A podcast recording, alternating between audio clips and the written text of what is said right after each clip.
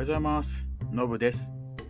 この番組では、笑えてちょっとためになる、うん十年前の私のアメリカ留学エピソードを配信していきます。留学に興味のある方、英語に興味のある方はもちろん、単に笑える話を聞きたいなという人にもおすすめですので、ぜひ気軽に聞いてみてくださいね。それでは始めましょう。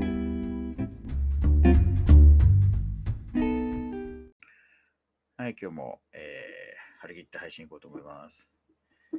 えーまあ、前回はね、えー、お米最高ということでね、まあ、日本人でよかったなって、いう思いあったんですけど、あのー実際ね、あれなんですよね。あのアメリカ行ってから、こう、なんだろうな、日本の食べ物が恋しくなって、食べるものが増えたってやっぱあって、あのーそれこそ、ひじきとかそういうのとか、切り干し大根とか、全然ね、好きじゃなかったんですけど、うん、こう、アメリカ行って、帰った時に、すごい食べたくなって、で、なんか美味しさが分かってきた。あとね、もう高校の時は、まあね、部活ね、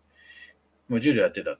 ていうのもあったかもしれないですけども、体作らなきゃいけないってのもあって、まあ肉、肉肉肉って感じ。焼肉と寿司どっち行きたいって言われたら100%焼肉っていう感じの、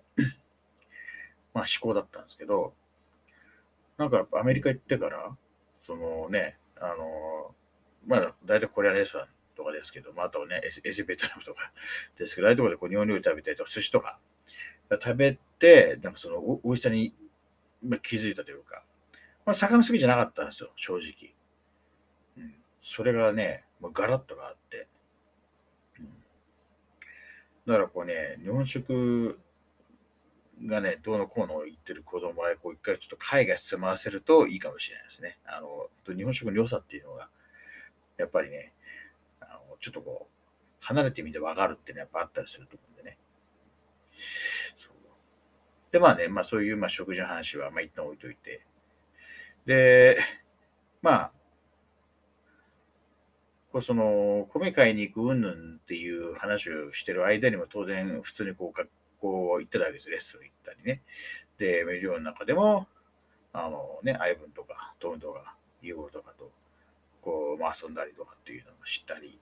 うん、してて、だんだんとこう慣れてきたんですね。要はなんかその、やっぱちょっとふわふわしてたんですよ。その住んでるっていう感じはやっぱりあんまりなかったのが、まあ、だんだんとその、まあ、生活リズムだったりとか、まあ、そういうなんかね、こう、まあ、炊飯器ゲットして、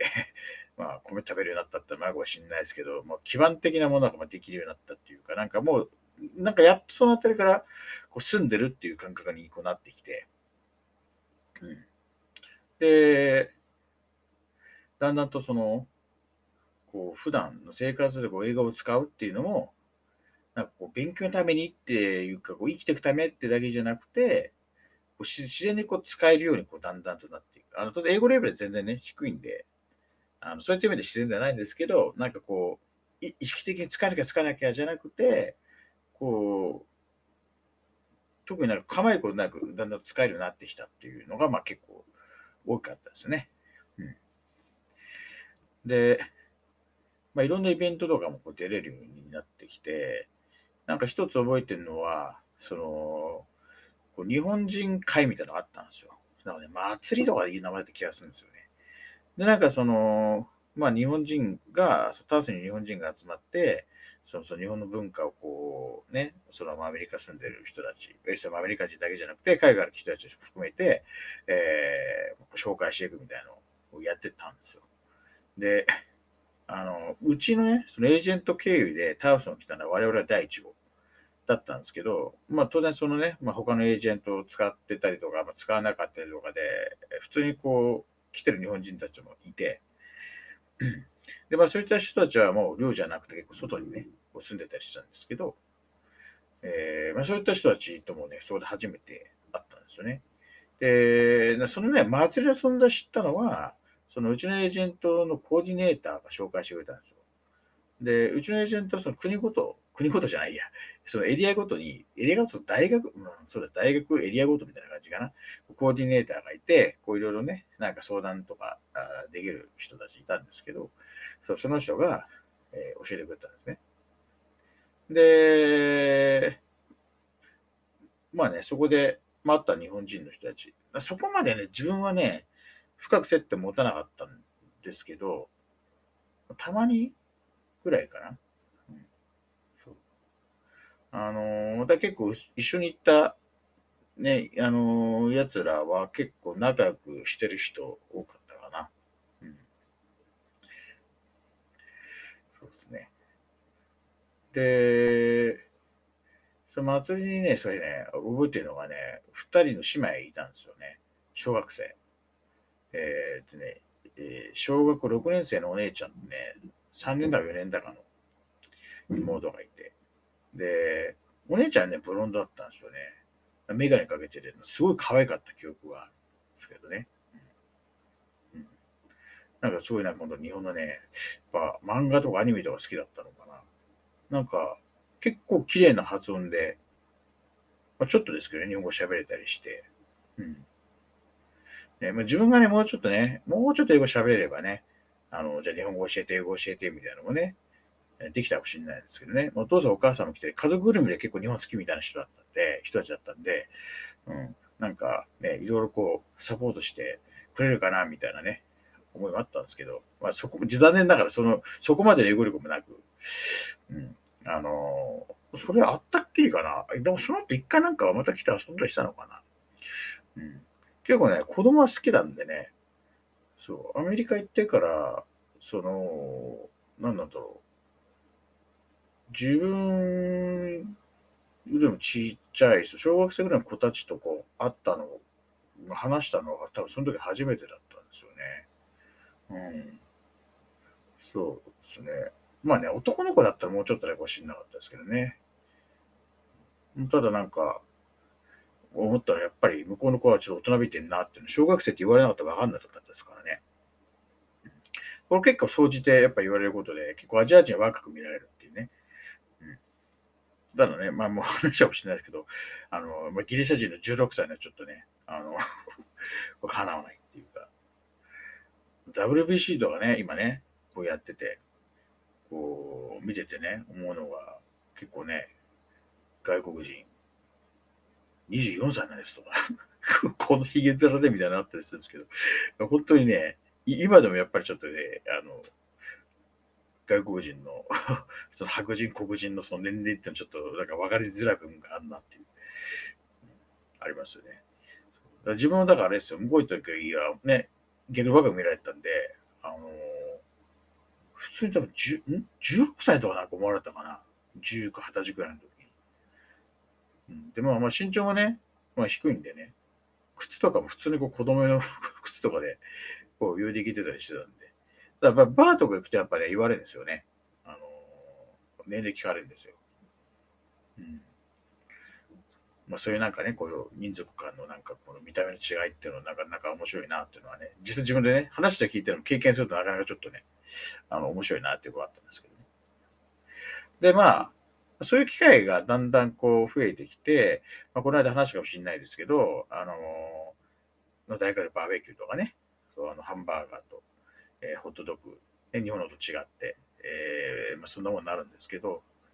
えー、結構ね、ほんとシンプルなバンズにこうハンバーガー、ハンバーグを置いて、レタレタスあったかぐらいかな。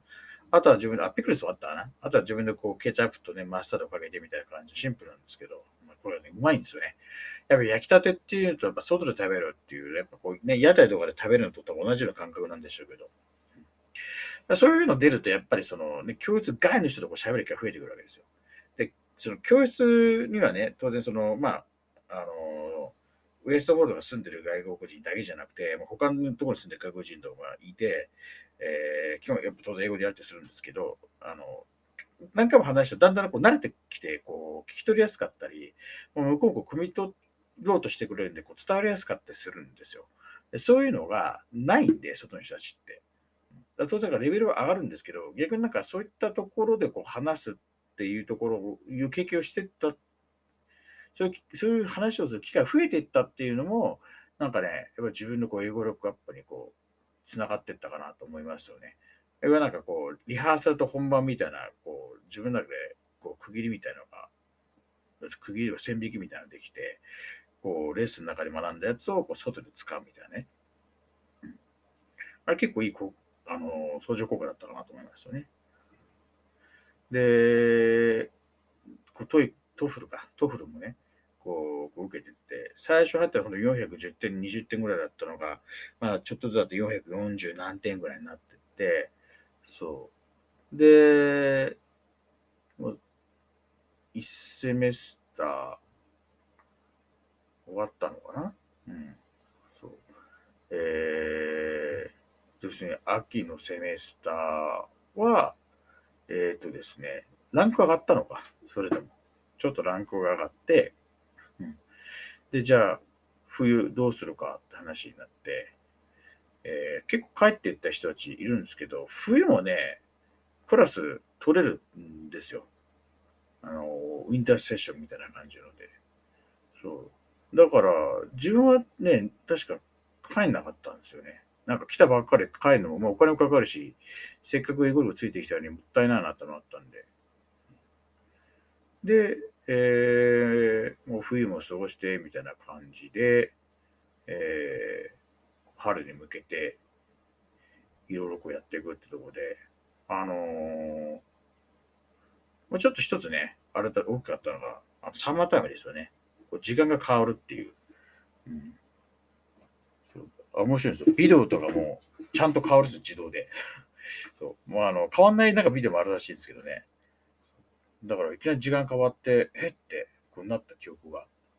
ありますよね。そう。1時間、いきなりこう、後ろに倒れる形になるんで。うん、みたいな感じで、ちょっと、えー、今日はあれですね。特にこう、筋がないというか、えー、たらたら喋る感じになってしまいましたけども、あのー、まあ、次回は、えー、もうちょっと、えー、まあ、レッスンのこととか、あとその、あれですよね、秋から冬に、冬、春かにかけて、まあ、どんなことして過ごしたかっていうのをちょっとお話しできればなと思います。はい。じゃあ、今日こんな感じで終わりたいと思います。えい、いってらっしゃい。